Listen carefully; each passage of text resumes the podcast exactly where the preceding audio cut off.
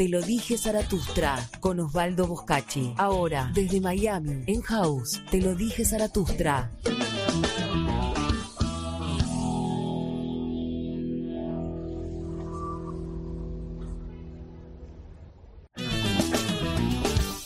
¿Sabes que lo bueno no sale barato? ¿Sabes que lo bueno no sale Hola familia, hola de viernes. Familia es familia, estés donde estés. Este es el tiempo de, te lo dije, Zaratustra. Un programa chiquitico así, empezó así, sigue creciendo y crecerá más. Soy Giselle Delgado Arias y los invito a quedarse con nosotros. Se te va a ir el tiempo, no te voy a contar ni cuánto dura, porque te predispones y después entonces te quedas como le pasa a todo el mundo, yo de inmodesta y tú quedando. El número de teléfono para el WhatsApp, si nos vas a escribir, que también sé que vas, Prefijo 1, Estados Unidos, 201-725-4879. Prefijo 1, Estados Unidos, 201-725-4879. Osvaldo Boscachi, el maestro que se encarga de todo. Bienvenido, maestro. Saludos, saludos. Fin de semana, ya estamos más relajaditos. Hoy es No, viernes y el cuerpo lo sabe. Renovamos la alegría, renovamos todos los días a las seis de la tarde los principios de Te lo dije Zaratustra. Nos queremos entretener, queremos que nos inviten a una reflexión, bienvenido, pero básicamente compartir una sonrisa, compartir alegría, siempre tratando de mirar la luz al final del túnel en tiempos muy difíciles, muy difíciles para todos y en diversos lados. El viernes, que es un programa típico eh, diferente, que suelo recordárselo a todos y a los que se van sumando, porque eh, lo digo sin ninguna modestia y sin ninguna inmodestia también. Estamos subiendo, los números suben, suben, suben, entonces hay mucha gente nueva.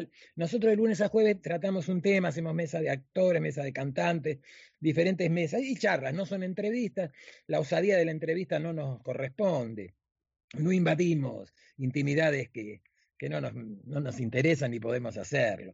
Es una charla de, de café, diríamos en Argentina, una sobremesa larga en otros lados. Así que hablamos, empezamos con un tema, pero siempre terminamos en cualquier tema. Y el, lunes hablamos de la amistad. Eh, estuvo Bianca, Viro, Flor, Mario Luna.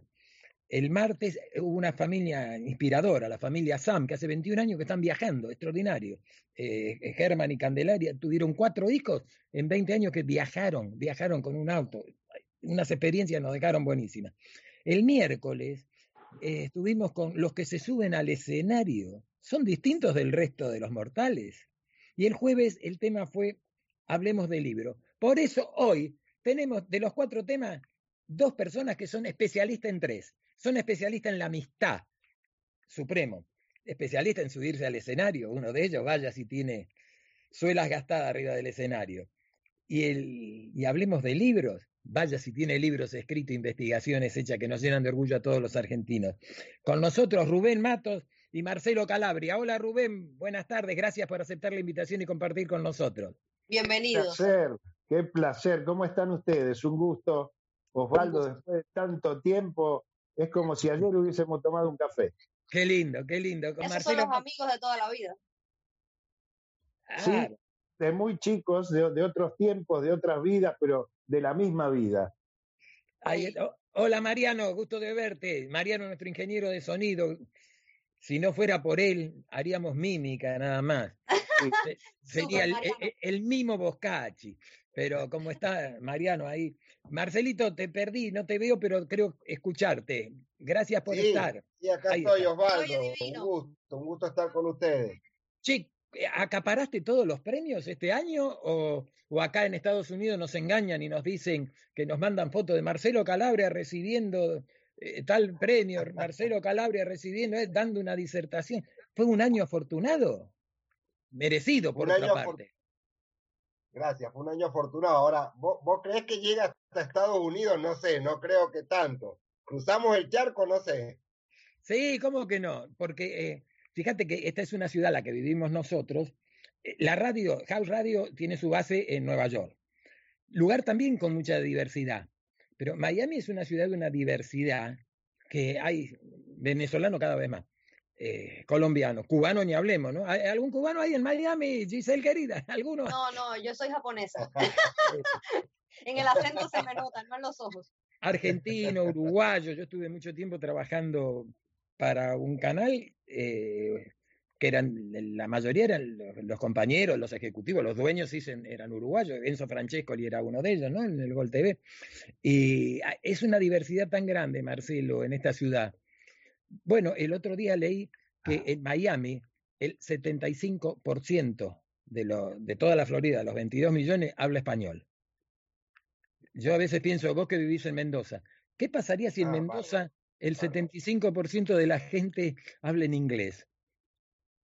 ¿Cómo recibiríamos nosotros los argentinos que una provincia, porque un estado, no. la provincia? Sí, dime. Lo perdimos a Marcelo. Bueno, vos has estado Ah, acá, viste que Por eso. acá sentimos un poquito chileno. Sí. Sí, acá sí, sí. tenemos un porcentaje de, de, de latinoamericanas en Mendoza por ser una ciudad turística. Bueno, ahora lamentablemente esta situación, pero, pero siempre. Claro. Este, eh, siempre nos sentimos cosmopolitas. No tengo la suerte de conocer Estados Unidos y Europa, y la verdad que, que siempre uno se encuentra con alguien que ha pasado por Mendoza y que hablar de Buenos Aires, ¿no? Ahora vamos a ir al tema de los libros con vos, pero déjame que, que, que Rubén nos cuente. Es verdad, la pregunta de, de arranque del, del día miércoles. ¿Son distintos al resto de los mortales ustedes los que se suben al escenario? no, no, al contrario, no. Somos exactamente iguales, na- nada más que con la bendición de poder cantar o poder actuar o poder demostrar alguna de estas manifestaciones que tenemos los, los seres humanos. Este, en el caso mío, tuve la suerte de muy chico eh, que la música me dio posibilidades y creo que tomé el colectivo justo a la hora señalada, como era la película, creo que a la- Claro. la- a A, la a- hora a la hora señalada, claro. Así que me pasó eso y bueno, eh, lo he disfrutado, tuve experiencias muy maravillosas desde muy chicos y las sigo teniendo, viste, de grande. Y, pero sí, somos exactamente iguales, sufrimos, nos emocionamos, nos enamoramos, tenemos este fracasos como cualquier ser terrenal. Sí, Rubén, el- no vamos a decir cuánto, para no botonear a nadie, no mandarnos en cana, nada por el estilo. Pero hace mucho tiempo la historia empecé- la empezaste a escribir eh, bailando en un programa de Canal 13 de Buenos Aires que se llamaba Alta Tensión, ¿no es cierto? Sí, señor. Lo notable y lo bueno, se lo digo a todos los oyentes, yo ya soy un muchacho grande y que ha caminado un rato largo por, por esta profesión y hay gente que es muy querida a través de los años y otros no tanto.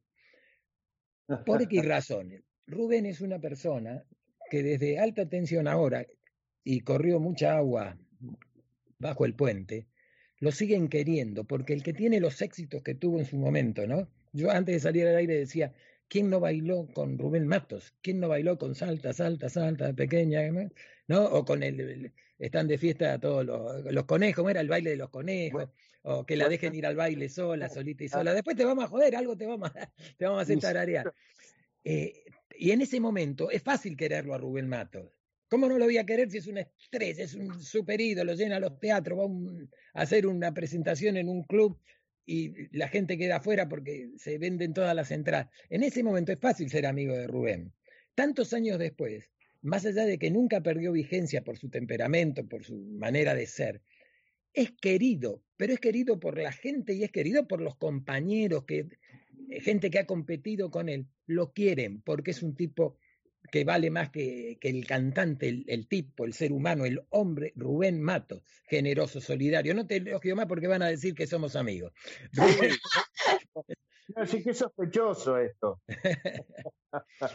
el, el que se sube al escenario es como dice Rubén, sí señor, más allá de que siempre hay excepciones y hay algunos que tienen una cara de... Sí, y hay ¿Cómo- gente también que se cree el, per- que se cree el personaje, que es una Claro. situación difícil y traumática. Traumática porque después con algún momento pasás a, a- a estar en segundo plano porque es inevitable y es la vida. Este, o cuando te caes, el, el personaje hace un ruido bárbaro. ¿Viste? O sea, Claro. una profesión que hay que tomarla con mucha serenidad, eh, mucho, mucho profesionalismo, con mucho tiempo y pausa y no creerse nada, no correr más rápido de lo que te dan los pies. el día de, el miércoles, entre los invitados, que estuvo una muchacha cubana, Marisela, estuvo una chica puertorriqueña, muy buena actriz, a mí me tocó trabajar con ella, es decir, escribir libretos en elencos que ella trabajó, eh, Carlos Alvarado, y estuvo eh, Abelito Bosmenier, que es el principal, el líder, la voz de un grupo cubano que ahora se volvió a unir y hace unos años, y van a hacer éxito otra vez, reventó todo, SBS en el área, sobre todo en México, eh, en Europa, donde ellos estaban radio. Y comentaba Marcelo la otra vez, ¿cómo puede ser que haya tipos, y esto a mí no me lo contó nadie, yo lo vi, a Belito subir con los otros compañeros de él, digo, están frente a 10.000, 12.000 personas, y este tipo dice, todo con la mano arriba y no sé cómo se mueve, y tiene 10.000 personas que levantan la mano. Yo, yo digo todo con la mano arriba y por ahí uno levanta a la izquierda para decir, pobre tipo, está pidiendo que levantemos la mano.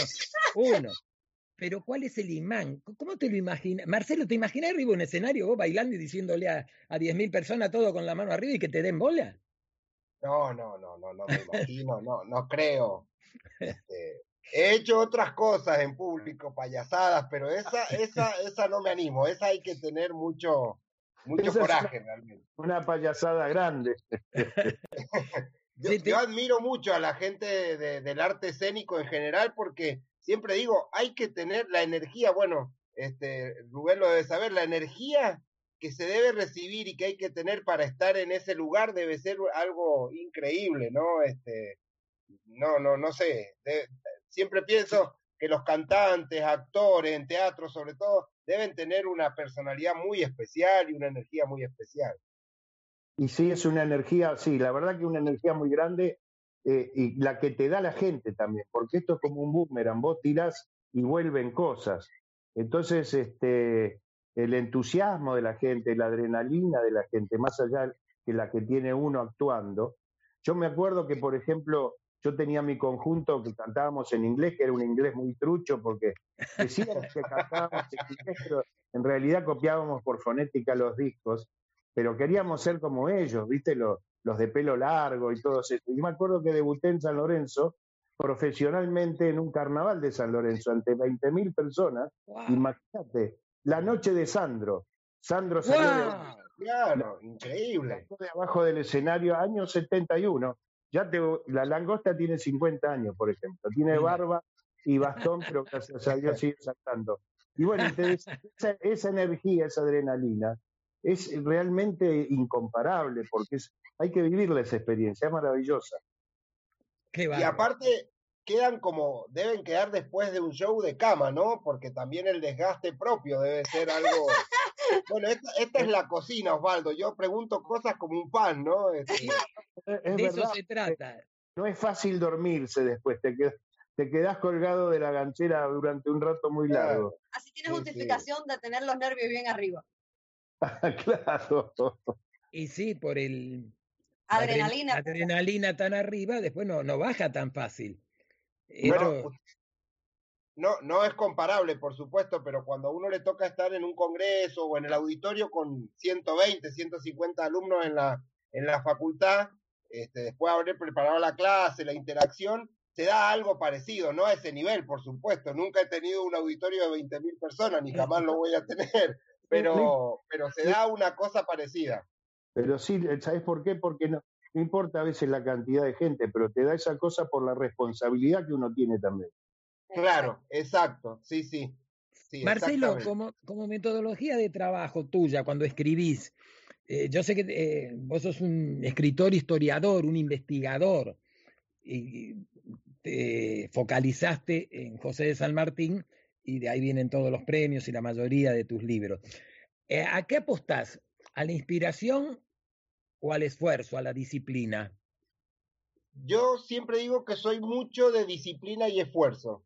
No, lo, lo que natura no da, Salamanca no presta, es un viejo dicho, ¿no? Sí. Entonces, eh, no tengo ni una inteligencia privilegiada, ni, ni, ni dones especiales, entonces siempre digo que ha sido producto del esfuerzo, el método, muchas horas, horas y horas, y sobre todo también, por supuesto, algo de motivación hay, en este caso en los libros de San Martín, de, un líder excepcional que ha trasuntado la, la, Latinoamérica. Bueno, el mismo Estados Unidos es uno de los, de los líderes mundiales reconocidos, incluso en Estados Unidos. Este, no sé si sabe, la, comento, eh, José de San Martín junto con George Washington y Simón Bolívar son los tres líderes mundiales que más estatuas, calles, bustos, plazas tienen en el mundo. Eh, y eso, esa inspiración está presente, pero yo creo, y es buena tu pregunta, Osvaldo, es mucho de metodología y esfuerzo, que es lo que trato de transmitirle a los alumnos. Y tengo una particularidad que sé que en escritores profesionales como vos va por otro camino, pero en mi caso voy haciendo pequeñas anotaciones a lo largo del tiempo, voy tomando pequeños apuntes, pequeñas fichas, y cuando quiero acordar ya tengo un texto completo y ahí recién me animo a trabajarlo ya para, para después darlo a conocer, ¿no? ¿Quién es la primera persona que lee tus cosas? Ah, bueno, mi señora Patricia, que como te acordarás, que, que siempre Sí, te sí. recuerda con mucho cariño, es Gracias. docente, es docente y, y es una profesional excepcional de las letras, entonces me ayuda mucho, ella corrige, ella me ayuda con la gramática, yo soy muy malo gramaticalmente, construyendo, los constructos gramaticales son malos, este, yo hago muchas vueltas en los textos, hago muchos circuloquios, mucha ida y vuelta, eso ella me ayuda a pulirlo y finalmente queda el texto leíble, porque bueno, viste que no es fácil. Yo tengo una, una, entre los amigos escritores, alguien que es muy conocida en Estados, o bastante conocida en Estados Unidos, Mercedes Fernández, que es una escritora mendocina que ha trascendido por libretos de películas nacionales y demás, eh, y en el mundo latino, ella siempre dice que el escritor escribe para sí mismo. El hecho de que después salga a la luz o lo lea eh, el público es una eventualidad. Yo La, me, con- me- la- me consecuencia, la consecuencia de... Claro, Así que se lo das a leer a tu esposa, que te ayuda. Si te acaba de decir que ella es mucho más directa, ya sabemos quién enamoró aquí. Claro, Sí, No, sí, no, pero sí. además te alienta.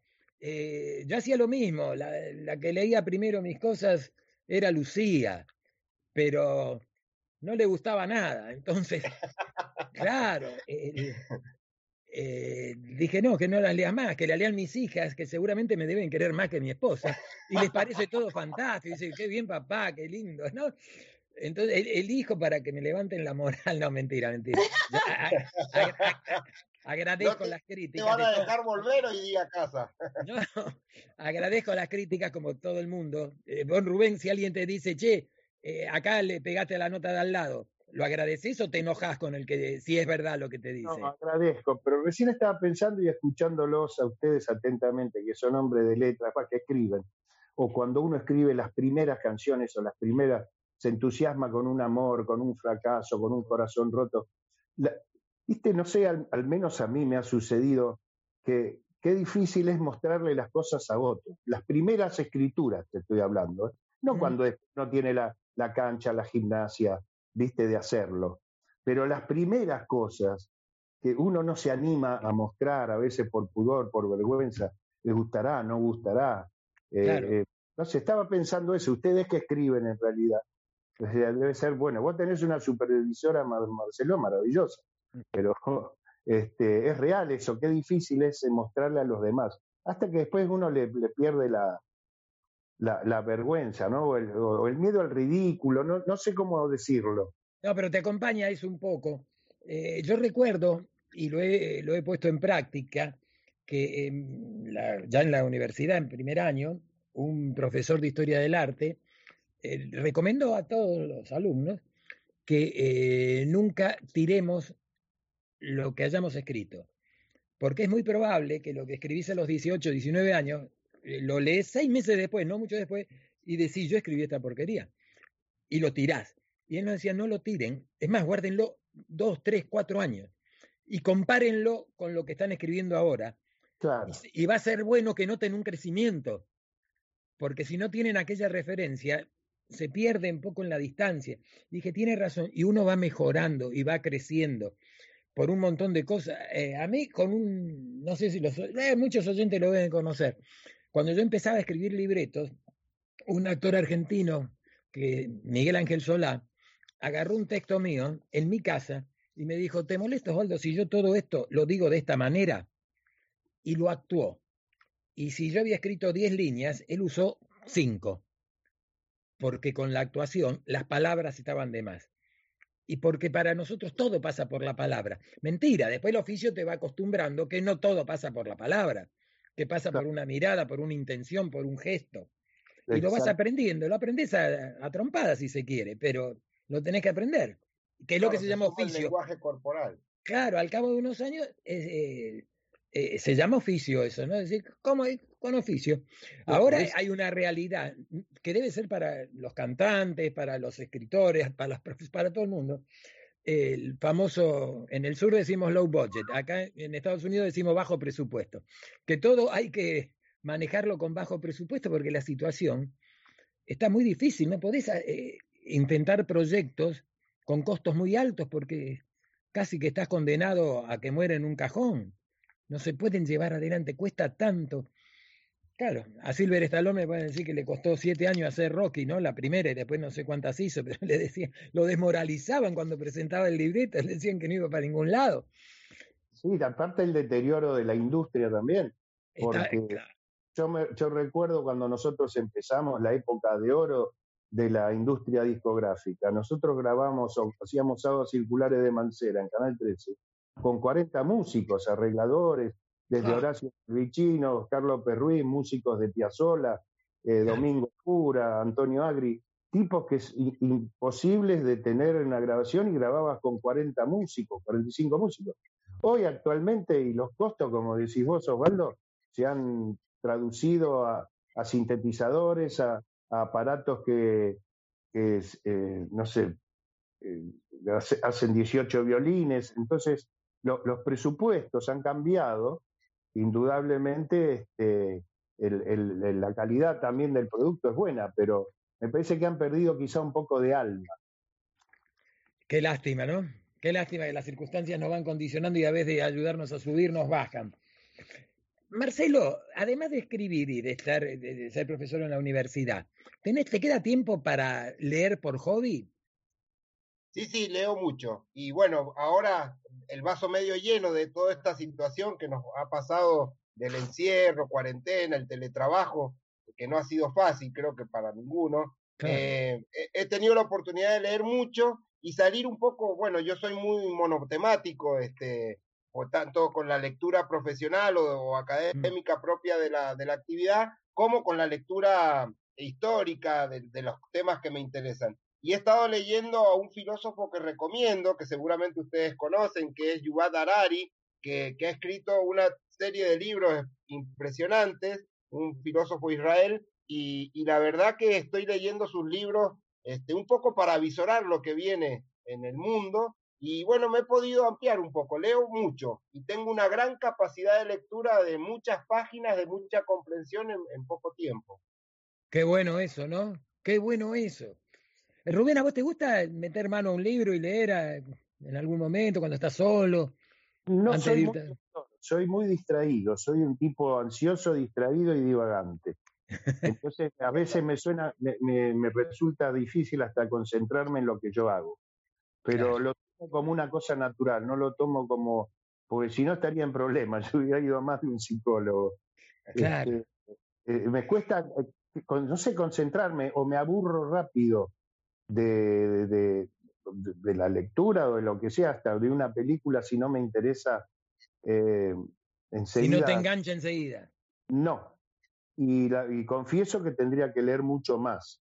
Pero bueno, eh, a veces uno no se puede obligar a la co- cosa que la naturaleza te brinda. ¿Sabés lo que podés hacer? Eh, en vez de leer eh, más, que alguien te sugiera y que leas bien, en vez de cantidad, calidad.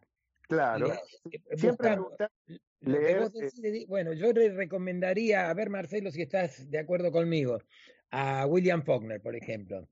Eh, algunas cosas de muy simple lectura, pero que te van enganchando, ficciones, historias. Sí. Eh, te recomendaría a Boscacci, pero, eh, por ejemplo, que te va, eh, poco a poco te va, sin, sin ser un, Un- un libro de Boscacci, con el permiso de Dios, lo volví a leer el año pasado en la cuarentena. ¿En serio? Sí, que me lo autografiaste cuando estuviste acá en Mendoza y volví a leer con el permiso de Dios. Bueno, es un libro que, que Boscachi es conocido en todos lados por ese... No, no sé si, si fue, ¿cómo se llama? Se me fue la palabra, Osvaldo, cuando un libro es eh, bestseller. No sé si es bestseller, fue. pero sé que Lo fue, lo fue, y ahora, mira, me das el pie para que meta el chivo. Eh, de- está un poquito atrasado, tendría que haber estado ya para el mes que viene, pero están un poquito atrasados por las circunstancias que vive todo el mundo. Eh, viene el mismo libro en inglés.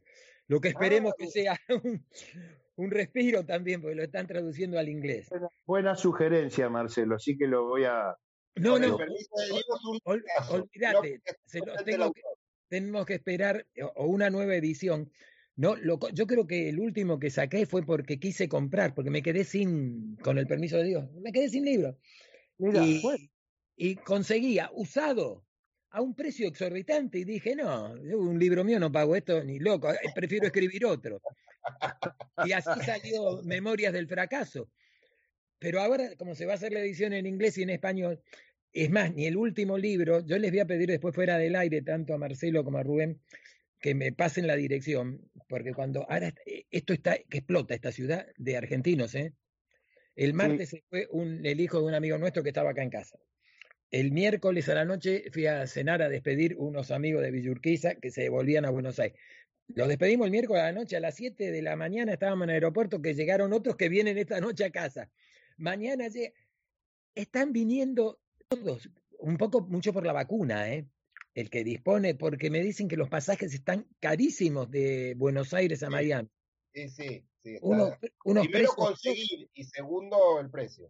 terribles. ¿qué- qué- eso me, Sí, Yo tengo un congreso ahora en Medellín, al cual no sé si vamos a poder ir, y me está costando conseguir vuelos para los días que tengo que ir en noviembre a Colombia. Está todo, bueno, hay una crisis en las aerolíneas general en el mundo, ¿no? Es- Sí, sí, sí, sí, esto sí. es- Terri- ah, bueno, y les decía, después me van a dar, porque yo con algunos de los que, que vienen tanto de Argentina para acá, le doy y les pido que si viven cerca se lo acerquen, si viven lejos lo ponen en el correo y se los hace llegar, porque vos lo podés comprar, ¿sí? Entrás en la computadora, pero te sale el doble de lo que vale, porque Claro. el, el- el shipping eh, es, es carísimo, porque Argentina está muy lejos. Y el libro no se editó en Argentina, se editó acá. Y lo que yo iba a negociar y hablar el 19 de marzo del año anterior, que estaba todo preparado, que tenía que ir a Argentina y a España para promocionar y todo, quedó en la nada. Yo el 18 cancelé el pasaje, porque justo se cerraba el aeropuerto allá en Argentina, y con Lucía, con mi mujer, dijimos, no, no, nos pasa algo a los dos allá, ¿qué hacemos si nosotros tenemos nuestra vida aquí? Y ella lo prolongó un poquito y también al final lo tuvo que cerrar porque, cancelar porque no, no había posibilidades. Estaba todo el mundo eh, con la con la pandemia explotando. Y todavía, ahora en Argentina se puso peor, cuando en todos lados está bajando, allá empezó a crecer. Bueno, ese no es, no es, tema, no es tema nuestro. Tenemos un regalito, eh, Mariano, para cumplir con la, la orden de la jefa, que ya comprendo la mirada de la cubana. Marcelo y. La cubana me mira. te queda bien. Mira, si hace silencio, te hace polvo. Si lo miras, te hace polvo. Si no hablas, te hace polvo. Y si hablas, eres molesta. Mentira, no le creas, no le creas. Eh, no, pues se supone que nosotros cada 30 minutos, que son tres nada más, Que en la intervalos. versión del tiempo de Osvaldo son 56 minutos. Claro, a veces me cancho conversando y no, mi- y ella me mira, me mira y me está mandando telepáticamente, manda música, manda música y ya pasamos la I-30. Tenemos algo, Marianito, para regalarle a todos los tiene la langosta ya. a, la familia de Jaurra. Sí, nos Oh, ponemos a bailar, pero también quiero escuchar el último tema de Rubén, después a la vuelta.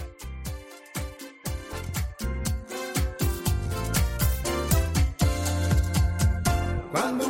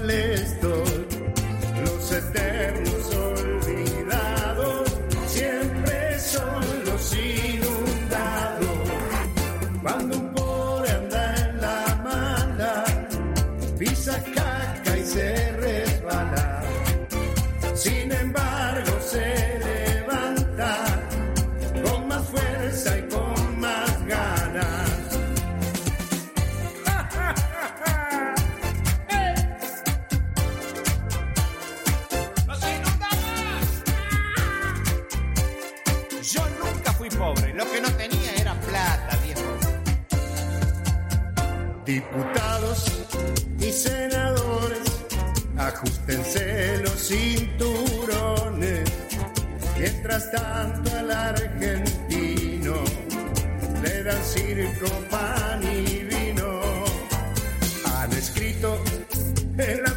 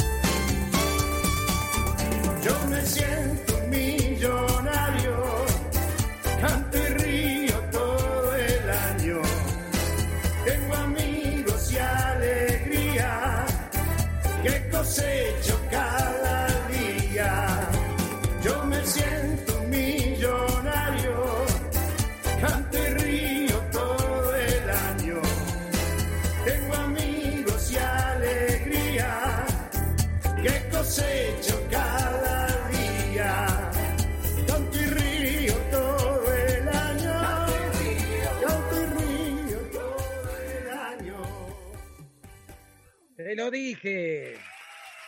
Zaratustra. Compartimos esta tarde con Marcelo Calabria, escritor, historiador, con Rubén Matos y con Mariano, nuestro ingeniero de sonidos, que nos sorprendió gratamente. Yo ya conocía el tema. Este es un tema que todavía no se tuteó con el éxito porque no salió, pero nos sorprende. Eh, Marcelo, vos te imaginas, porque tiene la- el sonido de la alegría que siempre tuvo la impronta, el sello de Rubén, pero la letra hay que prestarle atención. Es como lo que cuando hubo una etapa que había canciones de protesta, ¿no? De Pedro y Pablo, la marcha de la bronca, toda aquella historia, y eh, no es muy sonriente el, mensaje. El mensaje te invita a una reflexión. De, eh, vamos a hacer como era antes en la Argentina, obligación. Nombre de la canción, autor, intérprete, lo dice Rubén Matos. La canción del pobre, autor Rubén Matos, letra, música Dani Vila, y sí, es un poco contestataria, y le quise poner un ritmo de cha-cha-cha divertido, porque si no, la verdad, terminamos todos pegándonos un corchazo, como se dice acá en la Argentina, ¿no? Porque la verdad que es una pincelada de la actualidad argentina que no es muy divertida, pero bueno, es lo que vivimos. Vos sabés que el otro día eh, un, eh, ¿cómo se dice cuando tiene el mismo nombre? Tocayo, un tocayo tuyo, Marcelo, y amigo común de nosotros dos, me decía, hablando de la situación que nosotros en el programa la evitamos, porque además estoy muy lejos para hablar de la situación de Argentina, me parece que es imprudente, si no vivo allá y hace tantos años que no voy por cuestiones X que se han dado, ¿no? Que fue la, bueno, la pandemia el último tiempo, cuando otra vez que tenía el viaje fue que la enfermedad que tuve, que me tuvo un año también mal, por, diferentes razones hace mucho. En consecuencia, eh, me parecería atrevido e injusto con los compatriotas que están allá hablar, porque no tengo ninguna autoridad para hablar de, de la realidad que sí sé que es durísima, porque tengo amigos como ustedes y todo. Eh, retomando, como ven, abundo en palabras. Eh, hablando con, De con- palabra, Osvaldo, sos un hombre de palabra. como Juan Marcelo, Juan Marcelo me decía, en la peor época de la dictadura, dice, nosotros vimos la luz al final del túnel y escribí, borón, bombón, borón, bombón, hay que alegrar al corazón. 40 años después, dice, en las canchas de fútbol la cantan todas las hinchadas. Si en ese momento nosotros no salíamos con una cosa así, con un aire refrescante, y nos sumamos a, lo pesado, a lo denso que fue esa época de, de nuestra historia, muy dolorosa para todos, más allá de ideología, ¿no? Eh, la realidad fue muy dolorosa, ¿no? ¿Estamos de acuerdo? Y, Obvio. y Sí, Juan sí. Marcelo hizo ese, el Borón Bomba. Y eh, vos, salvando la distancia, haces una letra en, marcada en una cosa que te dan ganas de bailar, pero ¿le, le prestaste atención, Marcelo, a la letra? Me parece que está muteado, eh, Marcelito Calabria. Eh, Ahí está. Ahí iba a decir que, que ustedes lo conocen más que yo, pero es característico, ¿no? En la historia de Latinoamérica, sobre todo el Caribe y, y Venezuela, Colombia, letras con ritmo como este, muy pegadizo, pero que las letras muestran una situación social y son contestatarias y son de, de lugares humildes que están eh, despotricando por la situación en la que vive. Muchas de las cumbias colombianas, cuando uno presta atención a la letra, en realidad están eh, desnudando poniendo de relieve situaciones como esta letra, ¿no? De, difíciles. Eh, y uno dice, contrasta la letra con ese, ese ritmo, pero coincido con un poco lo que vos decías, Osvaldo, debe ser también una forma de una catarsis, si se quiere, que todos tenemos que hacer en algún momento y que muestra una forma de eh, desesperación, pero al mismo tiempo esperanza, me parece, ¿no? Un análisis muy, muy No, no, pero- exquisito pero- que hago. alegre, justamente una música alegre acompañando la realidad. Una de las cosas que escuchamos, como bien dice Marcelo, de más de un grupo o de, de salsa o, de- o- o Rubén Blades o Claro. de muchos que, Marc Anthony, los mexicanos, letras los corridos Claro. mexicanos, hay de todo, ¿eh? fuertes bajo una cosa alegre, bajo un disfraz, digamos, entre paréntesis alegre y bailarín. Para hacer más llevadera la situación, ¿no, Rubén? Exactamente, claro, está perfecta la, la óptica. Y ahí viene la historia musical de Cuba, ¿no? Claro. Claro, Bueno, exacto. Cuba. De echarle agua al dominó. Claro. Nosotros consumimos mucha frase. música cubana y es así, exactamente. Gestionada No dentro de la de crisis para refrescar el espíritu. Pero si te querés, Exacto. eh, te querés ganar una enemiga cubana, decile a Giselle que la salsa es puertorriqueña, que Para nada. los, Osvaldo los se lo agarra cubanos se lo personal. robaron. Osvaldo se lo agarra personal. Te ganas una enemiga. Pero Bueno, la- todo el. Caribe tiene, tiene música muy divertida, muy linda. Eh, tienen una manera, tanto cubanos, eh, toda la gente del Caribe, los dominicanos, los, eh, los colombianos, pero, y cada uno tiene su música, eh, puede ser parecida, pero Sí, eh, tiene sus sí, sí. propias raíces. Bueno, ¿eh? Puedo contar una anécdota fuera de tema, cortita. No, O sea, todas las que- anécdotas que quieran. Acá No te sientas predispuesto. Eso que Osvaldo dijo de que te vas a ganar una enemiga. Te estás sugestionando. No Yo lo digo hoy porque se enoja y como te- viene sábado y domingo, el lunes ya se le pasó. Entonces me concedo ciertas libertades. Ustedes saben que 2015 estábamos en Perú, en Lima, en, en una actividad académica. eh, estas cosas lindas que por ahí tiene la actividad académica, de poder viajar por todos nuestros países. Y, eh, por supuesto, terminada la actividad académica, en la noche la cena y después era la rumba, como decimos nosotros. De hecho, tenemos un grupo de colegas de WhatsApp de toda Latinoamérica que se llama Rumba CLAT. CLAT es el organismo internacional que nos convoca. Íbamos todas las noches a la calle de las Pisas en, en Lima, un lugar muy característico de, del boliches, digamos, de lugares para bailar. Íbamos, nos, nos encantó un lugar que se llamaba Son de Cuba y era todas las noches música cubana. Y ahí íbamos uruguayos, argentinos, venezolanos, españoles, portugueses, cubanos. Y la música cubana, decíamos, toda la noche nos hermanaba.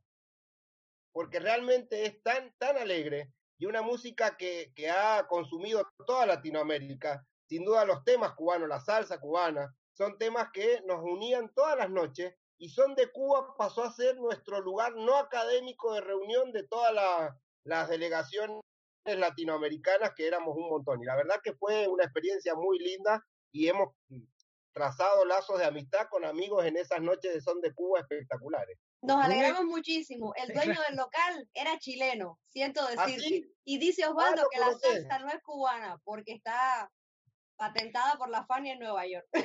Ah, mira, no sabía. La España Eh, Records, que tenía los mejores, los mejores músicos. Me acuerdo, yo conocí a su hija, a la hija de Jerry Masucci, que era el fundador de la Fania All Record y tenía, un- no sé, desde Celia Cruz hasta una, una bestialidad. Tite, eh, eh, como era Tito Puente, bueno, lo- los mejores estaban en la Fania y, y La los creme, la creme a la creme. La creme de la creme, la salsa de la salsa. Quiero que cuentes una historia, Giselle. Eh, yo te voy a dar el titular, pero antes le voy a preguntar, voy a compartir con Rubén. ¿Pensás, Rubén, que al son de Cuba puede ser causal de divorcio? ¿O dejamos que, que Marcelo y su mujer lo diriman en la intimidad? No, está Yo- todo blanqueado, todo- blanqueado. Cosas muy personales que, viste, a veces este, quedan, quedan en la pareja. Eh, eh, contale, Rubén recién eh, nombró a Celia Cruz. Giselita, contale la historia. ¿Cuándo y dónde? eh, vos que naciste en Camagüey, viviste muchos, toda, casi toda tu vida allá, hace relativamente poco que, que Giselle está con nosotros.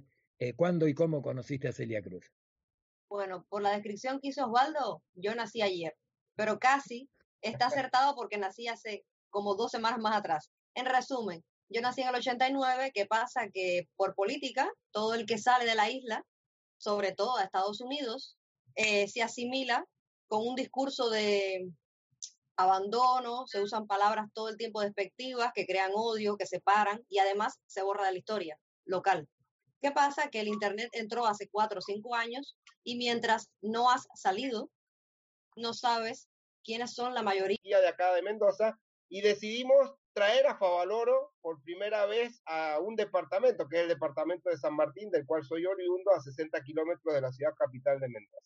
Esos proyectos idílicos, dijimos, vamos a intentarlo, jamás vamos a llegar a traer encima, en los, los pongo en contexto, en el 94 es cuando a Favaloro le ofrecen el Ministerio de Salud de la Nación y él lo rechaza, o sea, en ese momento en nuestro país es, además de ser un gran científico, una personalidad pública muy importante. Favaloro en esos años es cuando está en los programas denunciando la gran corrupción de nuestro país, o sea, está en un momento de efervescencia pública muy importante. Y a unos locos se nos ocurre traerlo este, alejado acá Allende de la cordillera.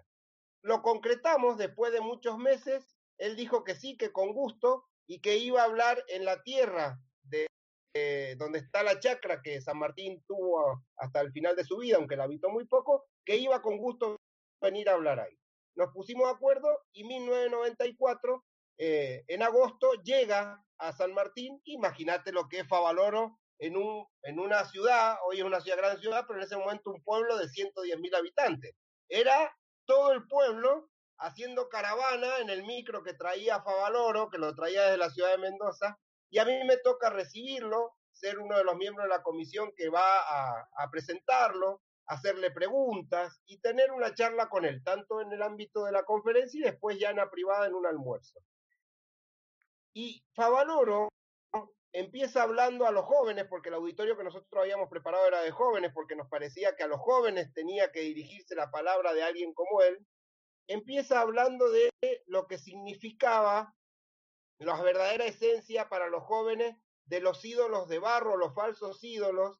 Era una época, los 90, ustedes recordarán en nuestro país, en donde empezaba todo esto de la farándula, las riquezas rápidas, este, los concursos por los cuales los jóvenes se presentaban y ganaban fortuna. Y Favaloro empezó diciendo, todo se logra con esfuerzo, con dedicación. No, no se dejen guiar por los falsos ídolos. El esfuerzo y el trabajo es lo que debe identificar el éxito. Y nos contaba su anécdota de vida, que es muy interesante, no, no la voy a referir ahora. Lo cierto es que cuando nos está contando todas estas cosas, aplausos corridos, porque nos hacía emocionar, porque era un tipo que tenía la simpleza al, al transmitir y muy sensible, y yo, y empieza a llorar, y se larga a llorar descomunalmente, o sea, nos quedamos todos atónitos, sorprendidos. Y entonces, después de, que se emociona, que llora, dice, no quiero más aplausos, yo quiero que me escuchen, yo quiero que me escuchen y escucharlos a ustedes, no quiero más, más estas intervenciones de aplauso después de cada una de mis palabras.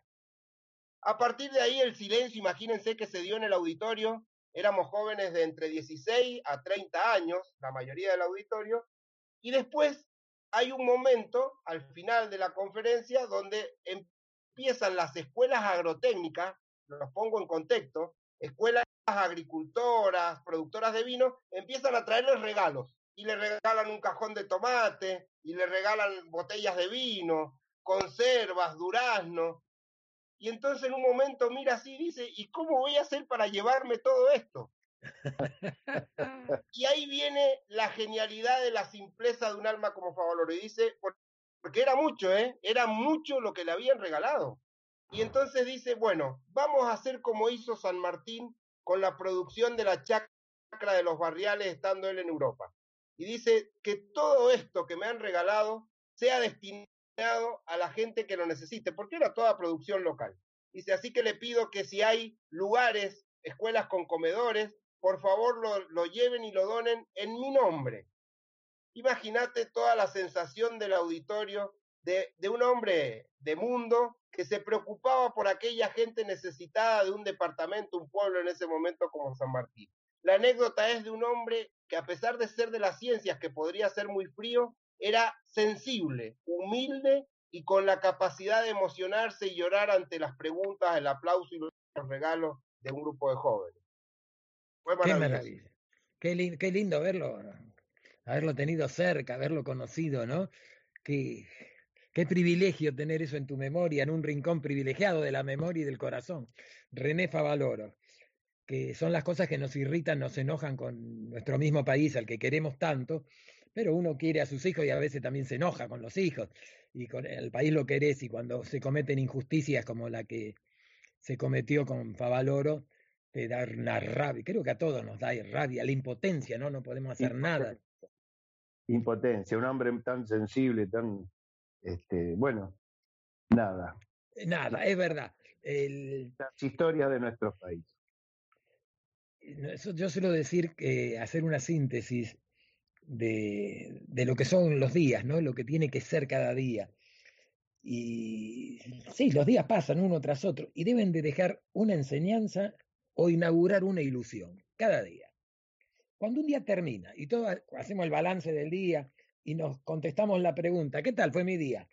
Y la respuesta no incluye ni una ilusión, ni una enseñanza, ese día fue sospechoso. Es un día perdido. Siempre hay que sumar algo desde la esperanza y desde la ilusión. Yo tengo la ilusión que te sumes a la fiesta de te lo dije, Zaratustra. porque enseguidita nos vamos a poner todos a bailar, porque Mariano, yo sé, intuyo más que saber, que tiene algo que nos para arriba de la mesa. Estamos, eh, ¿Estoy en lo cierto, eh, señora? Mariano, según me contó, y yo le compartí, nos va a poner a continuación un tema de Alfredo Rodríguez, que es un paisano mío, que es bien jovencito, tiene unos 30 años, y recuerdo que lo conocí en el Instituto Superior de Arte, que estaba hablando ahorita de él. Pues este niño solo cursó dos años de universidad de música, cuando su carrera era piano, que es una carrera larga, como ellos le dicen, aunque tengan en cuenta que la carrera, por ejemplo, de violín y piano se empieza a los siete años, por lo menos en Cuba, que tienen eh, la, la pedagogía rusa muchas veces todavía incorporada. En resumen, este niño es un monstruo, caballero. En segundo año participó en un evento de jazz que se hace en La Habana, en el que estaban presentes Chick Corea, estaba Quincy Jones. En resumen, se lo robaron, literalmente lo raptaron, pero de la manera más linda, musicalmente hablando, y se lo llevaron a los grandes escenarios de donde nunca ha salido. Todo el éxito del mundo. ¿Dónde está? Está ahora acá, en Estados Unidos. En Te lo dije. Zaratustra. No está en Te lo dije Zaratustra. Vamos a escucharlo, dale. Alfredo Rodríguez. Siembra una ilusión, lo que te nazca en el corazón. ¿Qué será? ¿Qué será?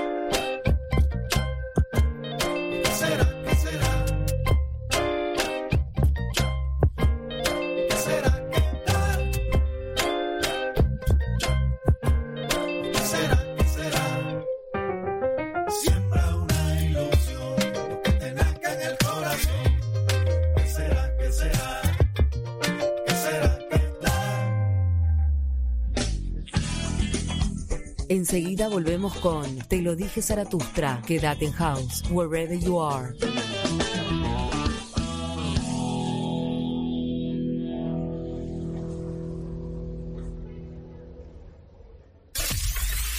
houseradio.us, wherever you are.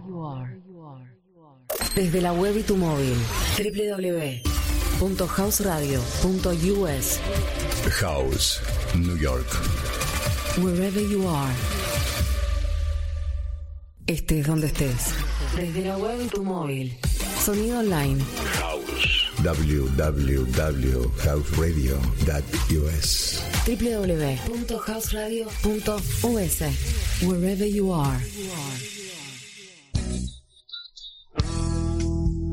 Estás escuchando Te lo dije Zaratustra. Estás en House.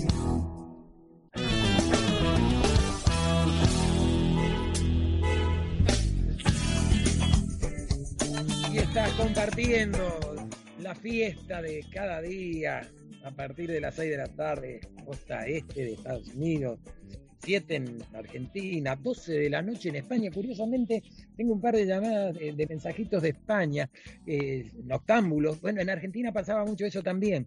Eh, el, público, el oyente de radio, de una lealtad fantástica, eh, era muy noctámbulo, ¿no? Los programas eh, a mí me ha tocado trabajar de noche, eh, Alejandro Dolina tenía, marcaba unos, unos números fantásticos de audiencia, ¿no? Y así mucha gente, eh, es la costumbre de, de los diferentes pueblos, ¿no? En España se comunican con nosotros. Yo le agradezco a todos, ¿no?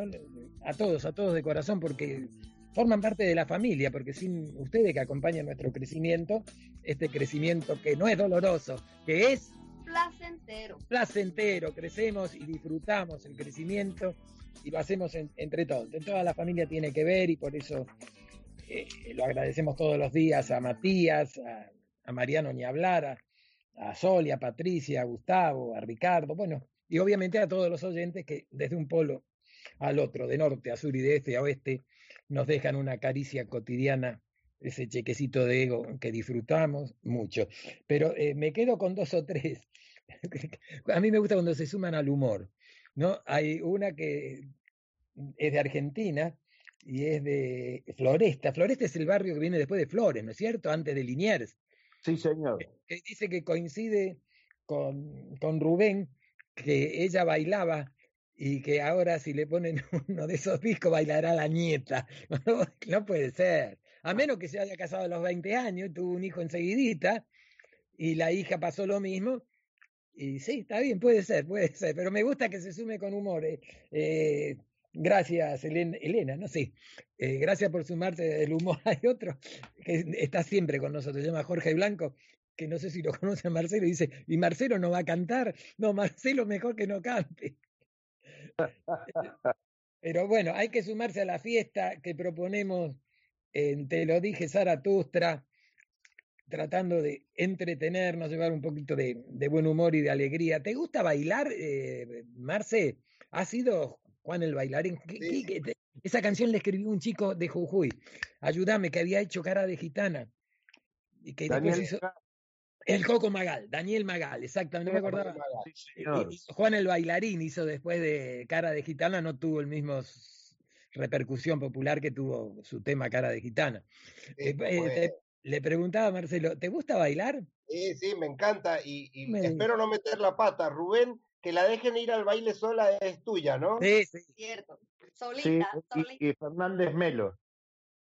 Bueno, pero Y el que la cantó, la que hizo éxito, Ah, fuiste sí, vos. sí. Claro, sí, el intérprete original soy yo, gracias a Dios.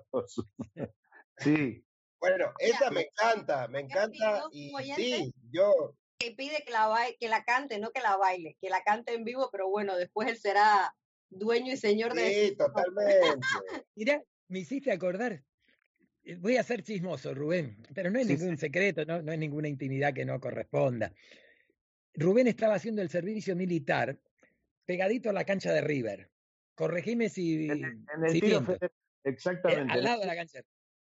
Yo voy, también un chico de veinte y poquito, hacerle una nota a Rubén Mato, que el ídolo de la canción estaba de soldado.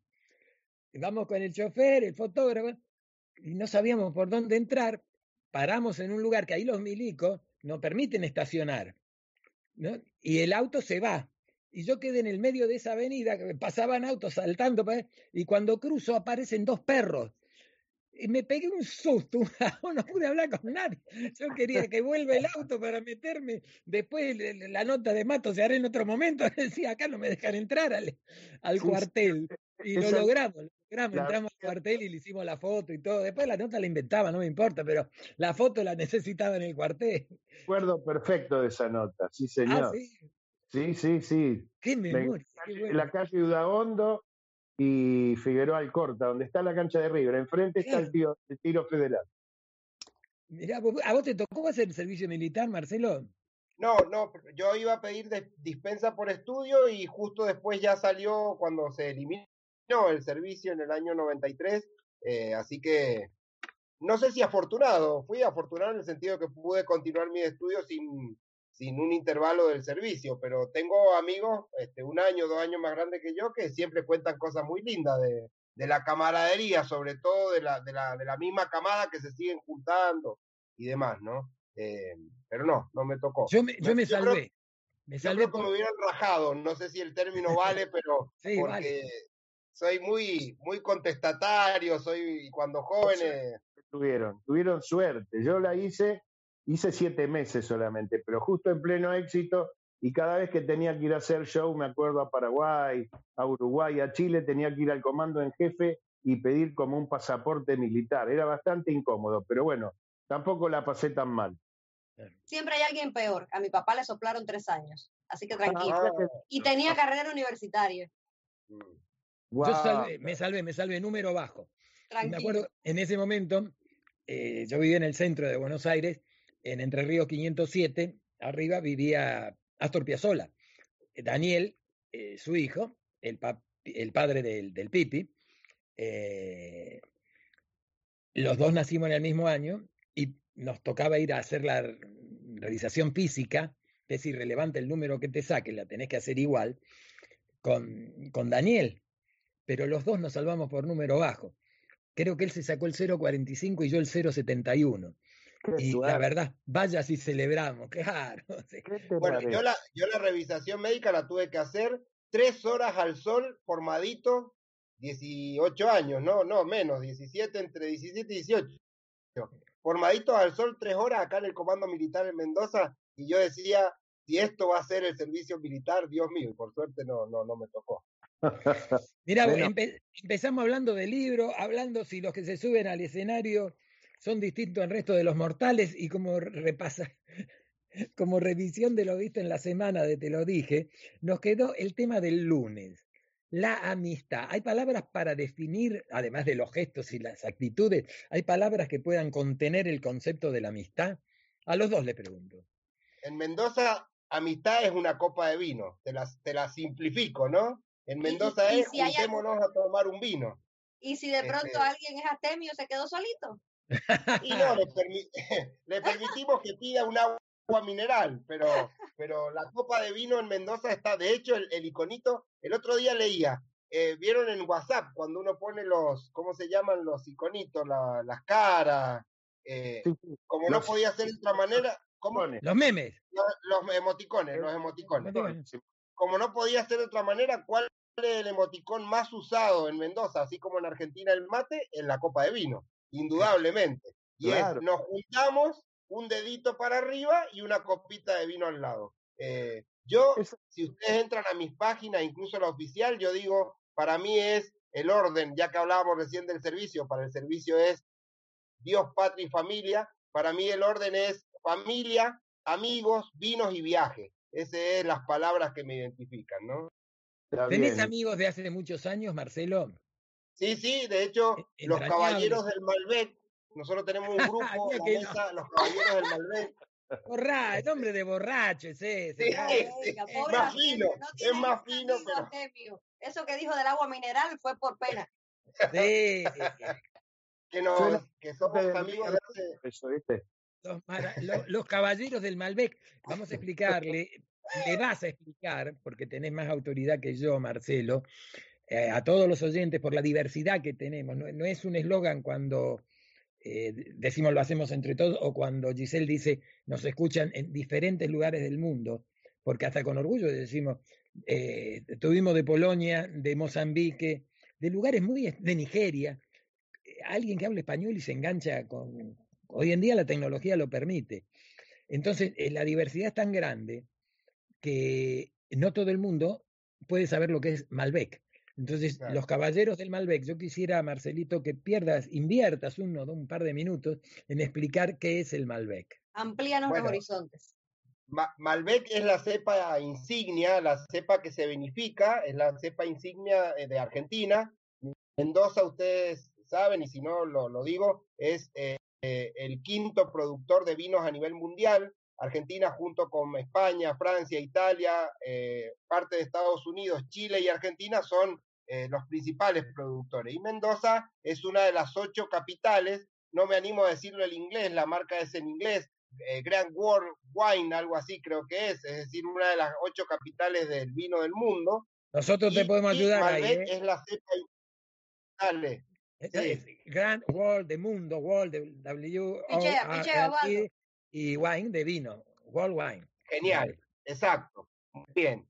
Este, Viste, Rubén, Giselle, eh, Osvaldo me sigue enseñando. Después algún día contaremos las anécdotas de las charlas que teníamos acá cuando trabajábamos juntos y siempre lo No, pero recuerdo después como un gran no. maestro. Lánzame una hora, por favor, que No, yo No, tengo no, no. datos. Espera que termine la del Malbec.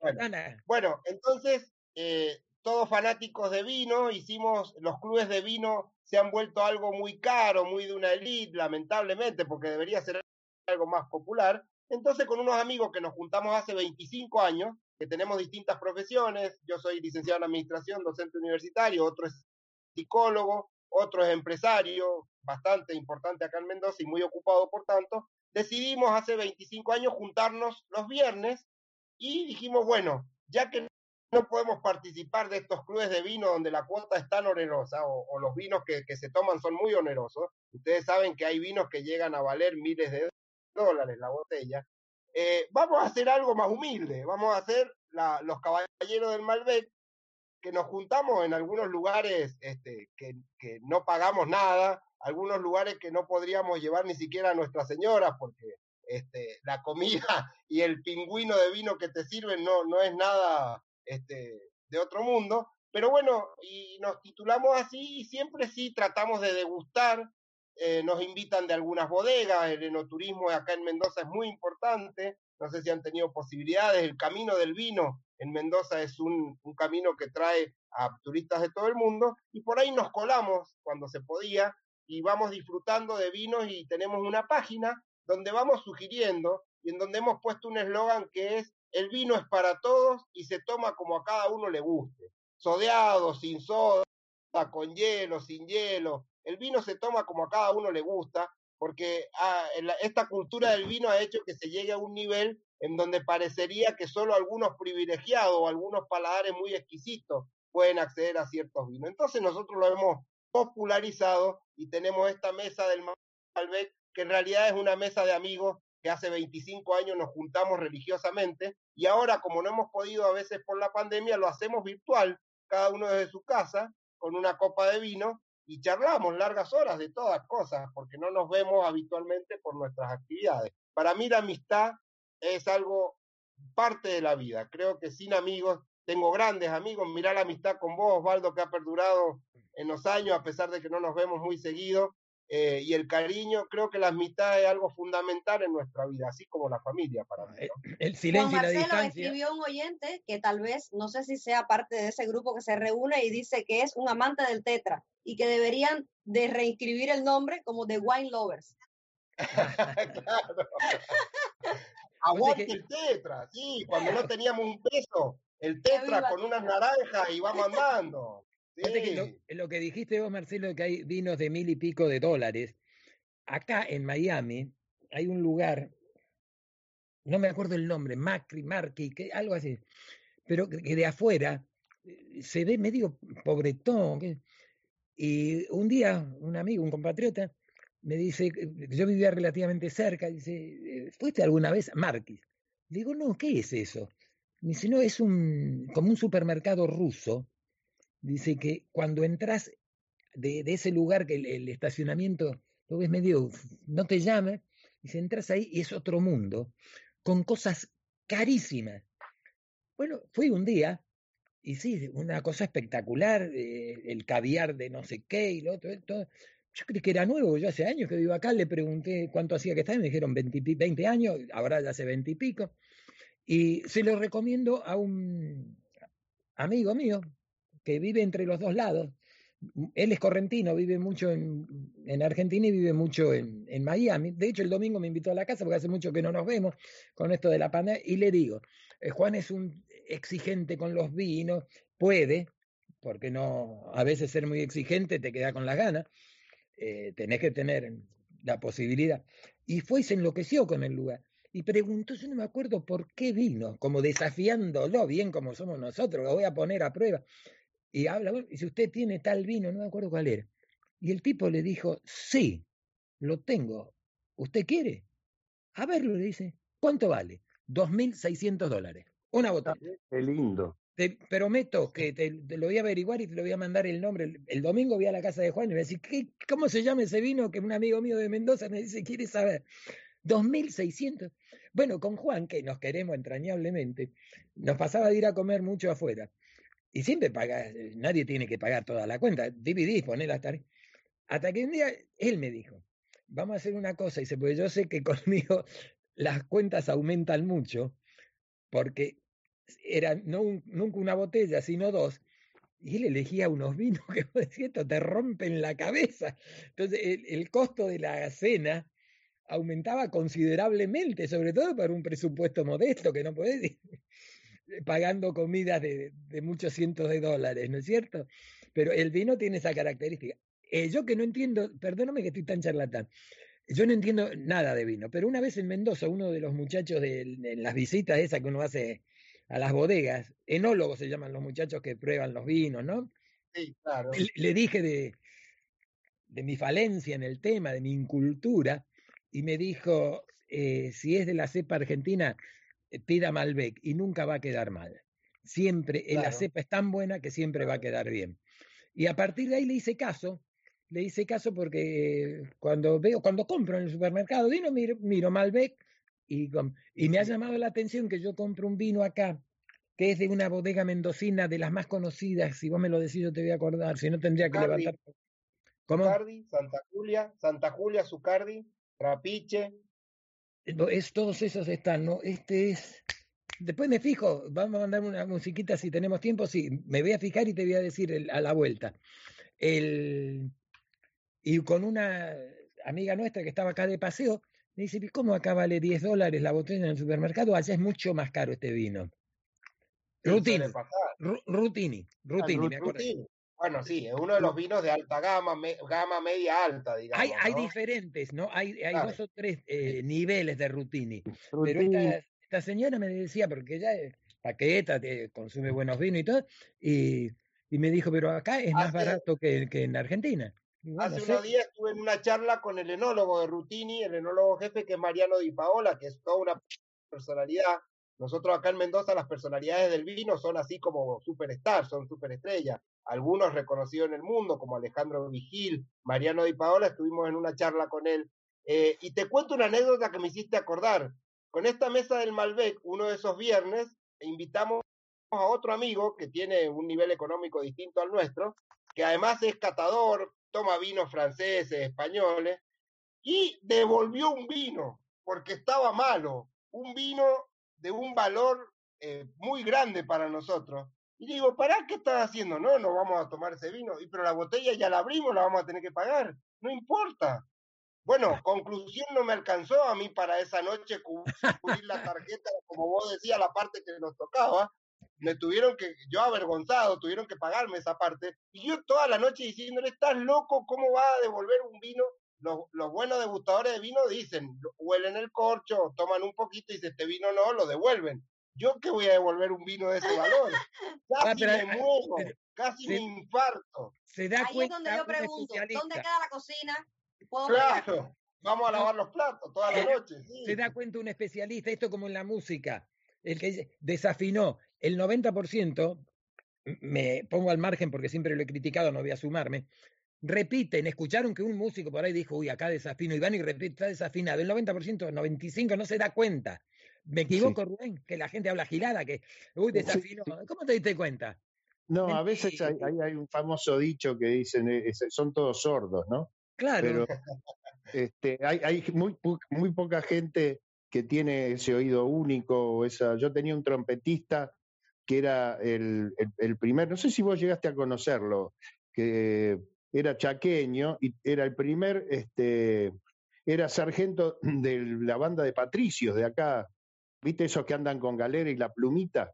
Sí, sí. Claro. Sí, el Bueno, regimiento de escuela, el regimiento histórico. Exactamente, regimiento número uno.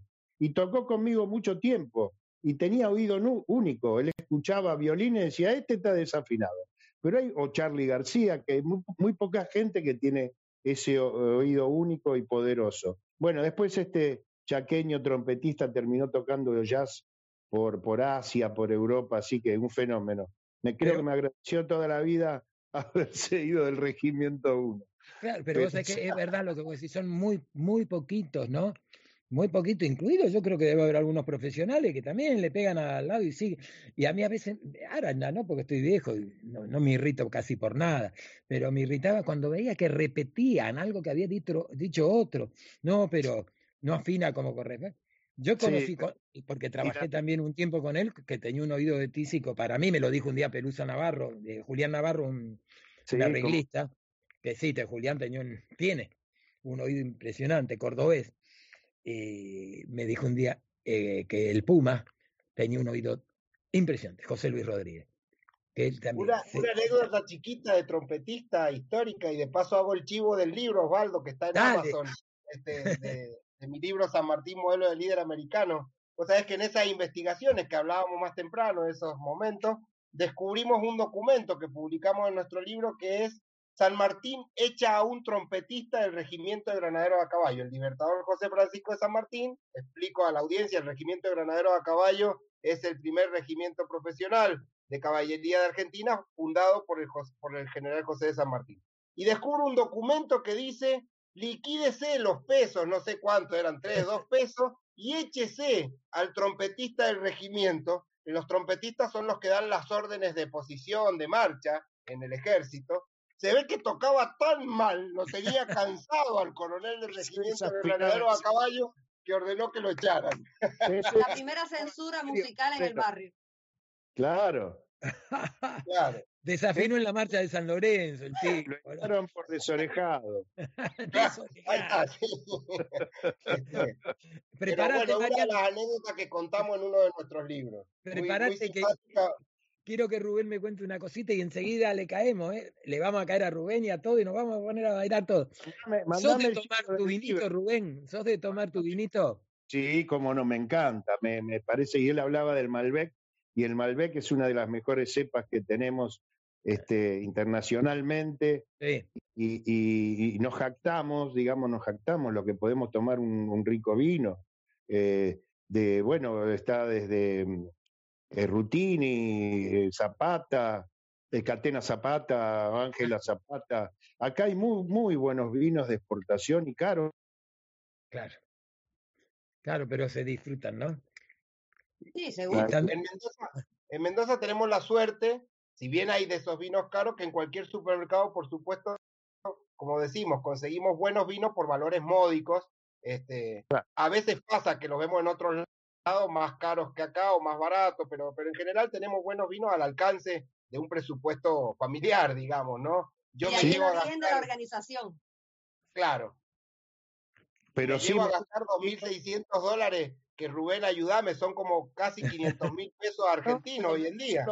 Con eso no, no compremos vino, nos vamos con a, la, a Claro. visitarlo a Osvaldo con eso. Claro, o, ca- o cambio el auto, pero Mira, dice Osvaldo que podrán venir con tremenda amistad a hacerle la visita, que si no le traen ningún vino de eso no los dejen entrar.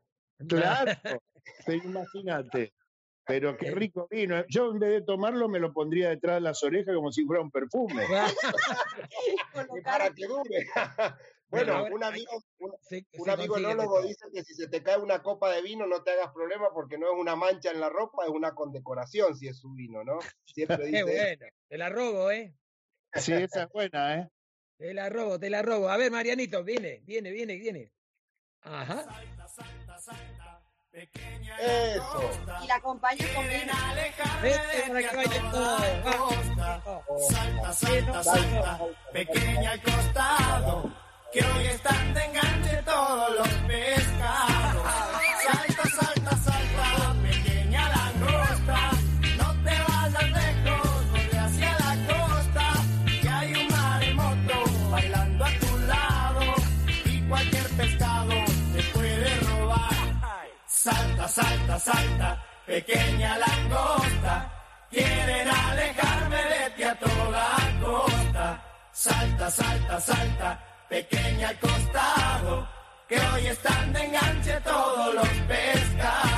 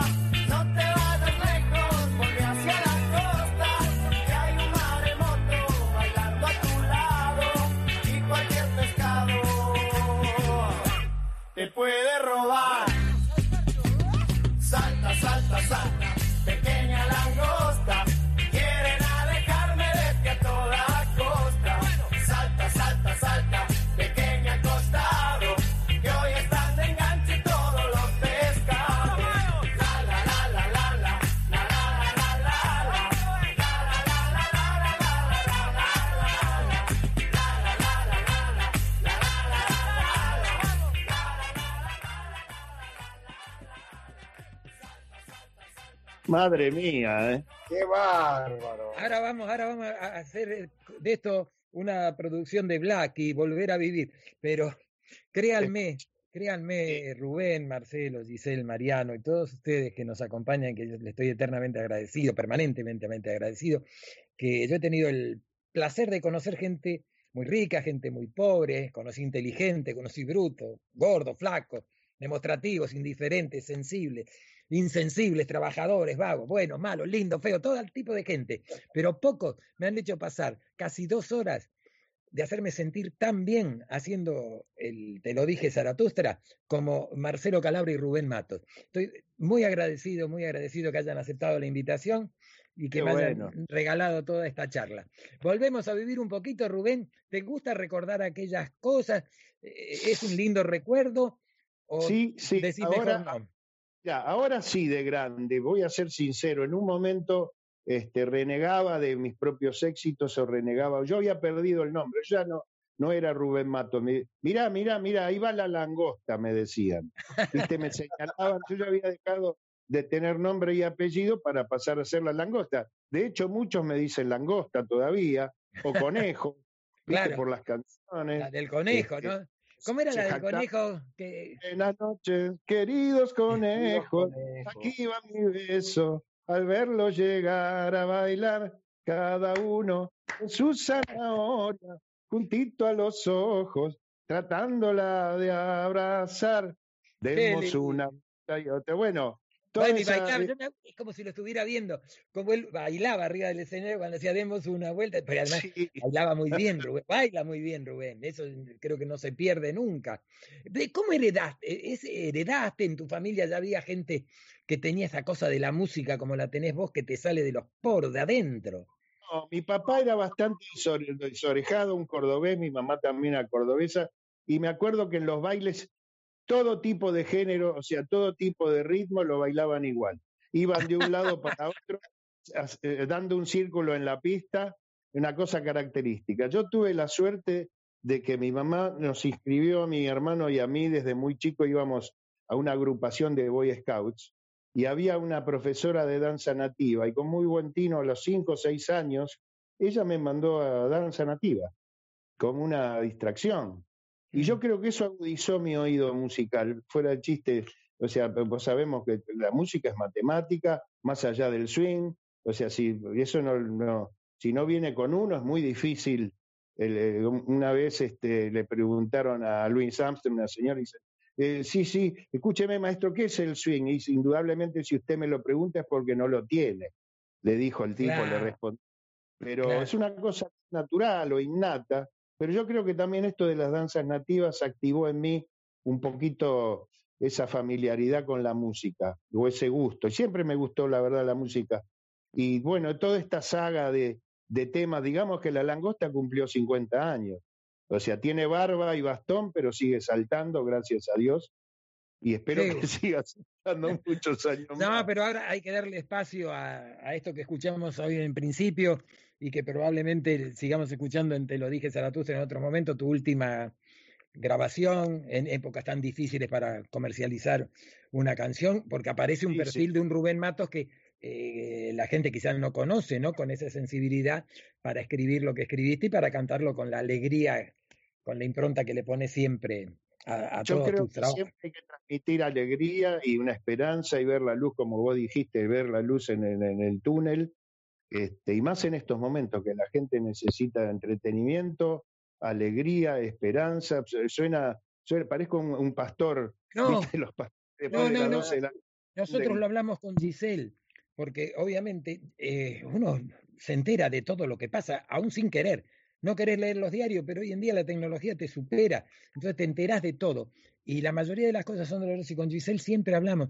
El mensaje nuestro, que venís de un programa de la mañana fantástico, como se hace en House Radio, pero hay eh, en un montón de radio hay programas fantásticos, buenísimos, y donde predominan las noticias incómodas, por decirlo de una manera elegante, noticias que son piedritas en el zapato, que a veces no te van a, a matar, pero te hacen muy difícil el caminar y te hacen sangrar y duelen y duelen. Entonces digo, uno arranca estas, temprano con esas noticias entonces, que estas dos horas vamos a, un- a tratar de dar una llama de esperanza, de alegría, de una sonrisa. No somos tarados, ¿eh? podemos pensar también. Y si nos invitan a una reflexión, lo agradecemos. Pero eh, vamos a escaparnos un poquito de la realidad. ¿Es mucho pedir, Marcelo, escaparse un poquito de la realidad dos horas por día? No, yo creo que, que justamente hay que hacerlo y yo creo que así los artistas como, hace poco lo hablábamos este, con una mesa de amigos, los artistas como Rubén, este, los artistas plásticos, cantantes, artistas de- del arte escénico, creo que nos ayudan a eso y más en esta época, ¿no? Nos ayudan a, a evadir un poco de alguna manera este, esa dura realidad, ese peso. Yo lo comentaba por la escritura, que es mi escape también, pero yo agradezco soy un gran, soy muy mal, ¿cómo dijo, cómo dijiste Rubén recién? Soy muy mala oreja, o sea, soy un pésimo. Sordo, sordo, des- desorejado. Exacto, desorejado. exacto.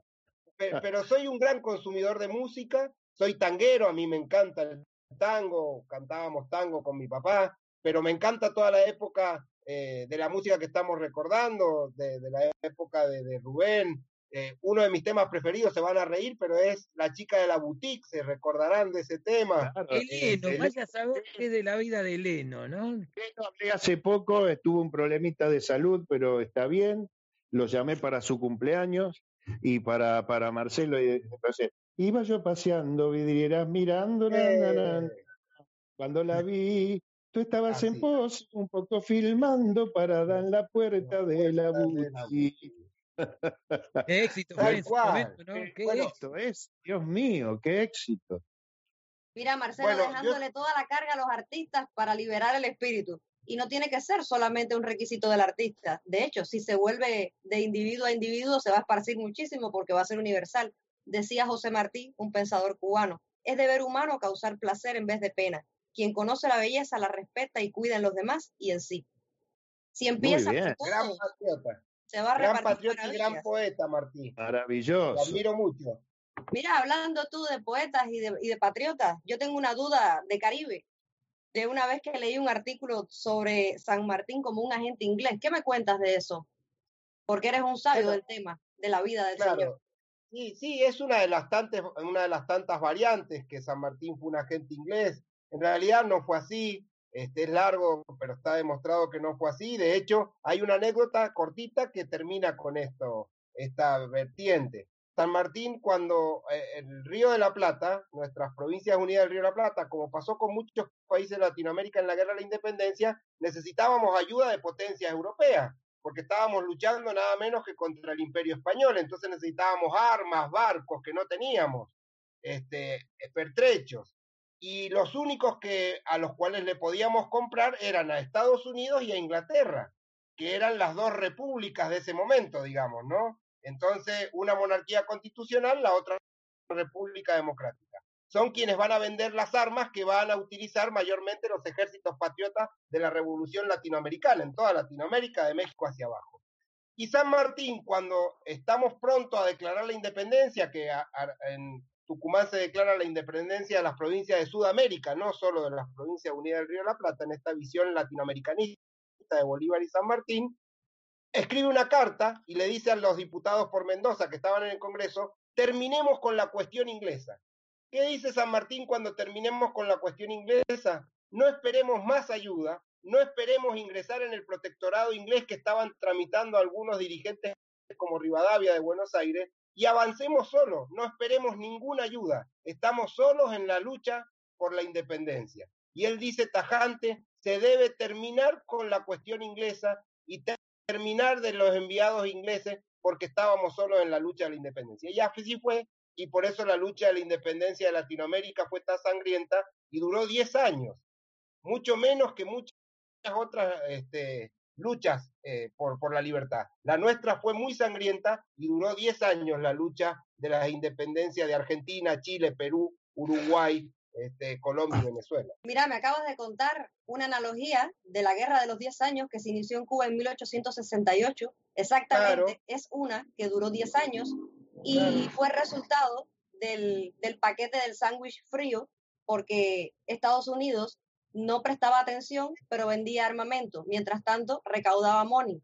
¿Qué pasa? Cuando ambos bandos se extenuaron, se reventaron, el que estaba por emerger como el campeón, que eran los insurrectos cubanos, que recibían cierto apoyo emocional y de parque, pues más que parque en armamento se quedaron sentados en el parque, porque el mismo día de bajar la bandera de España y subir las suyas, estaba toda la flota en Santiago de Cuba llena con la Armada Americana y se fue a Bolina el sueño.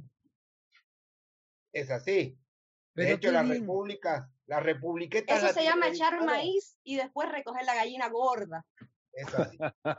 Es parte de nuestra historia. Oye, promociona tu libro, Juan Marcelo. San Martín, Marcelo. modelo de líder americano. San Martín, modelo de líder americano.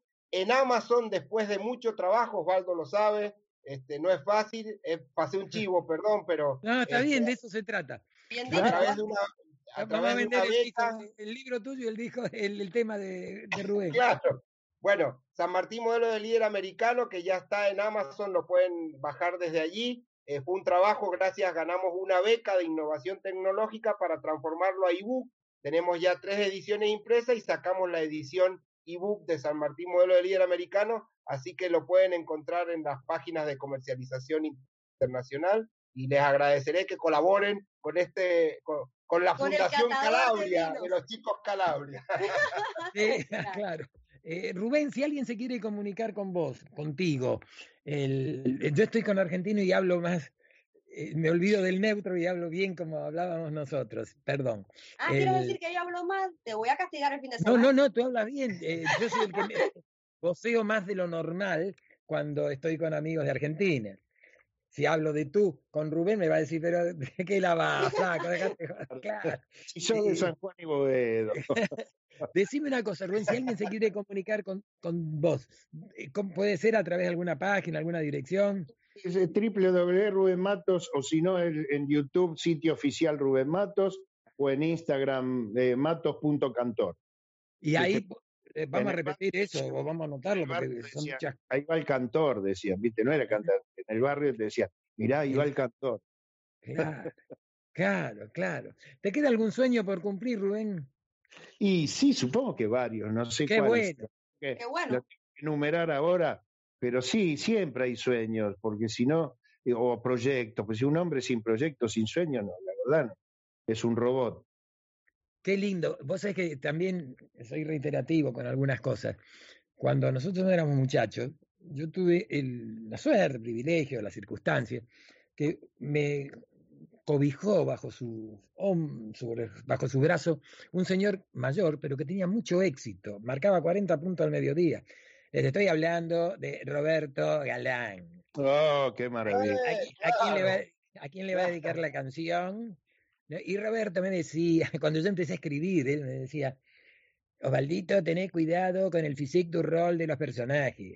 Y tenía razón, porque el physique du rol, como dicen los franceses, me dijo él. Bueno, eh, ¿y por qué lo traje a colación a Galán? Porque Galán, yo tendría 30 y él tenía 60. Y yo decía, ¿cómo este hombre hace un programa que marca 40 puntos? Lo conoce todo el país, lo quiere, y siempre tiene un proyecto, y siempre está pensando en algo, y en cosas nuevas. Digo, digo, yo a esa edad voy a estar retirado. Y viste cómo pasa el tiempo. Y me acordé de eso ahora que vos lo dijiste. Hay que tener siempre un proyecto. marcó, marcó este, una, una época de la televisión junto a Mancera y un tipo que tenía este, varios programas y todos fueron éxitos, casi todos. Si lo sabe cante, meta la mano en la lata, eh, quién se quiere casar, Yo me quiero casar y usted. la famosa frase, se ha formado una pareja. Sí, es formar una pareja, extraordinario. Bueno, el, el hecho de, eh, de tener siempre una ilusión es lo que te mantiene vivo. ¿Vos tenés alguna... Hay Mariana, Mariano, no, Mariana, perdón. Es la misma pregunta. Me, me- me estás imitando, Mariana, pero en vez de a Rubén, a, a- a Marcelo. Eh, ¿Cómo se contactan con vos, eh, Marce? Bueno, A tra- eh, a ¿Cómo través de arroba Juan M. Calabria, son todas mis páginas, las van a encontrar igual, arroba Juan M. Calabria, y si no, a través de la página oficial de, de dos libros, San Martín más allá del bronce o San Martín modelo de líder americano, poniendo en Google, en el buscador, esta mágica este, eh, portal al mundo, van a encontrar, eh, van a encontrar mis publicaciones y referencias. Y me hiciste acordar de algo cortito, así como dijiste de ese, contejo, de ese consejo que te dio este, Roberto Galán, a quien por supuesto recuerdo, porque veía su programa, este, si usted se quiere casar, de las parejas cuando era chico. Pero en una charla con Félix Luna, un gran escritor, historiador argentino, este, por cual nos hemos formado en la historia argentina, en una charla con él hace muchos años atrás, ya estaba muy grande, pero en una charla con él me dijo, cuando usted escriba, yo empezaba las primeras armas como escritor, cuando usted escriba, hágalo de manera sencilla, hágalo de manera simple, que las palabras puedan ser para todos, que todos puedan leer de manera sencilla la transmisión de sus ideas. Él se destacó justamente por eso, por hacer accesible y sencilla la historia pa- para el público en general, no, no escribía para una élite. Y ese consejo me quedó muy grabado, y como vos decías recién, este, con mucha menos experiencia de vida que la tuya, Osvaldo, que la de Rubén, pero he tenido la suerte de encontrarme con gente como vos, como Félix Luna, como Favaloro, que me han ido dejando, yo siempre he sido muy ávido, he prestado atención, he estado con la posibilidad de entrevistar a presidentes como Mujica, como Correa, y, la posibilidad que siempre he tenido de todas estas personalidades de ir dejando eh, y ir guardando esas enseñanzas que son muy importantes, como también las que aprendí de vos en tus charlas aquí en Mendoza. Ay, deja. Eh, mira, el, el lenguaje directo que te decía Luna, eh, yo con los más jóvenes ahora soy un pesado, un denso, porque a- hasta mi mujer me corrige.